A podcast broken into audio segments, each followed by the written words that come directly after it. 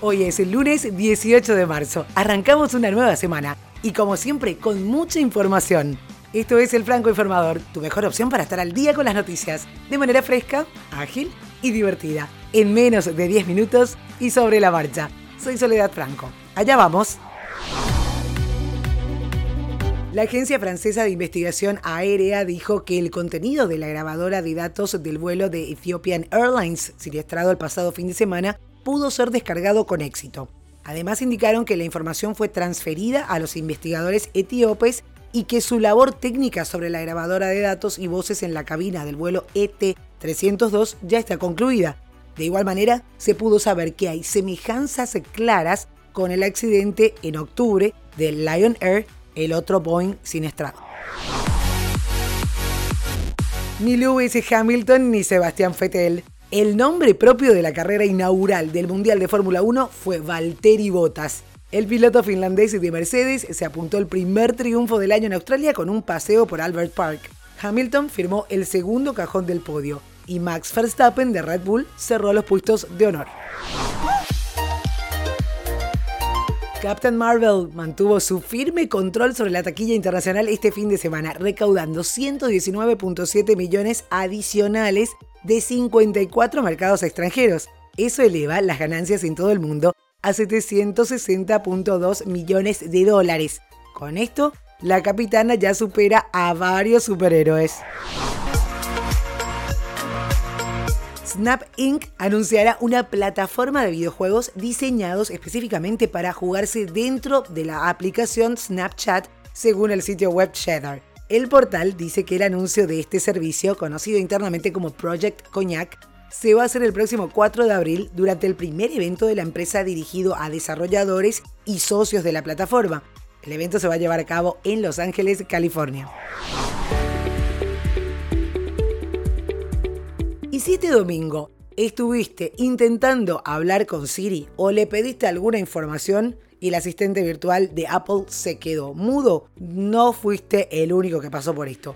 Numerosos mensajes en redes sociales indicaron que Siri está teniendo problemas en casi todos los países de Europa. El problema no solo pasa en el iPhone o el iPad, sino también en los altavoces inteligentes HomePod y otros productos que utilizan Siri.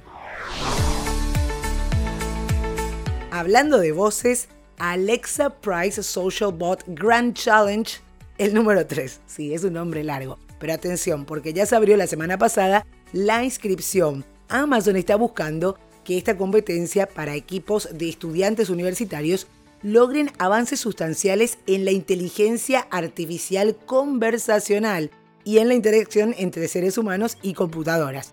Amazon anunció el concurso en el año 2016. Ya se han entregado becas por un total de 3 millones de dólares los cuales fueron a equipos de estudiantes seleccionados. Además, ya dieron 1.3 millones de dólares más en premios en los concursos de 2017 y 2018. Para el concurso de esta temporada, Amazon quiere dar 10 becas de 250 mil dólares a los equipos seleccionados en el concurso. Y un récord mundial para un partido en el fútbol femenino a nivel de clubes una multitud de 60.739 personas asistió a ver el Atlético de Madrid enfrentarse a Barcelona en la capital española. El encuentro se jugó en el Wanda Metropolitano, donde suele jugar el equipo masculino del Atlético de Madrid, en lugar del estadio local femenino, que es mucho más pequeño, que tiene una capacidad para 3.500 personas. La victoria fue para el Barcelona por 2 a 0. El récord para el equipo masculino del Atlético de Madrid en el Estadio Wanda es de 67.804 personas en el Derby de Madrid contra el Real Madrid en febrero pasado. Y seguimos hablando de fútbol porque ante la inminente aparición de una Superliga, idea que lideran los grandes clubes del fútbol europeo con el fin de tener un espacio distinto al de la Champions que se disputa hoy, la UEFA, el máximo rector del fútbol del continente, busca la manera de intervenir y por eso concretaron una reunión secreta con los clubes grandes de Europa que se va a realizar en Suiza este martes 19 de marzo. Los cambios que se estudiarían para la Champions son un sistema de descensos y ascensos y también la posibilidad de jugar partidos los fines de semana. Y como siempre, Venezuela también es noticia. En este caso, Nicolás Maduro decidió reestructurar su gabinete de gobierno. Esto lo informó este domingo la vicepresidenta Delcy Rodríguez tras el peor apagón en la historia de Venezuela y pidió la renuncia de todos sus ministros. El presidente solicitó a todo el gabinete ejecutivo poner sus cargos a la orden a los efectos de una reestructuración profunda de los métodos y funcionamiento del gobierno bolivariano para blindar la patria ante cualquier amenaza. Esto señalaba Rodríguez en su cuenta de Twitter.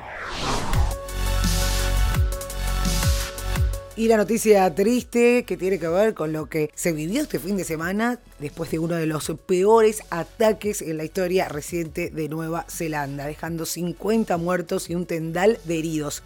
Fue el australiano Brenton Tarrant, de 28 años de edad, racista, admirador de Donald Trump islamofóbico, el único autor del atentado contra dos mezquitas en esta localidad de Nueva Zelanda y que, como les decía, causó la muerte de 50 personas. El individuo asesinó a la mayoría de esa gente mientras oraba en la primera de las mezquitas, al norte, donde mató a 41 personas, incluyendo chicos. Luego se subió a su automóvil, recorrió los 5.5 kilómetros que lo separaban del otro templo, la mezquita de Linwood, y allí volvió a disparar indiscriminadamente, dejando más víctimas fatales y muchos heridos. El asesino fue arrestado después de ese segundo episodio. La policía detuvo a otras tres personas, incluyendo a una mujer, y luego liberó a uno de ellos al constatarse que no tenía vínculos. Sin embargo, no se dieron detalles sobre los otros dos y sí participaron en los atentados. Según la policía, Tarrant venía preparando el asalto desde hacía dos años, en un manifiesto de 74 páginas titulado La Gran Sustitución, el terrorista además se transmitió en directo a través de Facebook Live 17 minutos de tiroteos. Antes, 9 minutos antes de empezar esta masacre, había enviado su manifiesto inclusive a la primera ministra de Nueva Zelanda. En el manifiesto, Tarrant dice que fue a Nueva Zelanda solo para planear el golpe y cometer los ataques. Explicó que eligió ese país para mostrar que incluso las regiones más remotas del globo no estaban exentas de inmigración masiva. Y cambiamos de tema, vamos a cerrar con algo agradable, como siempre, con un poquito de música. El compositor colombiano Juanes estrenó su nuevo tema, Arte, junto a Álvaro Soler, va a formar parte de la banda sonora de la película No Manches Frida 2, que se estrenó este 15 de marzo en Estados Unidos y que en la semana estará llegando a toda Latinoamérica. Según informó el diario El Tiempo, los productores de la película dijeron que la canción de Juanes era perfecta para musicalizar parte de la trama que cuenta una historia de amor en tono de comedia. Escúchala. Vamos a pasarla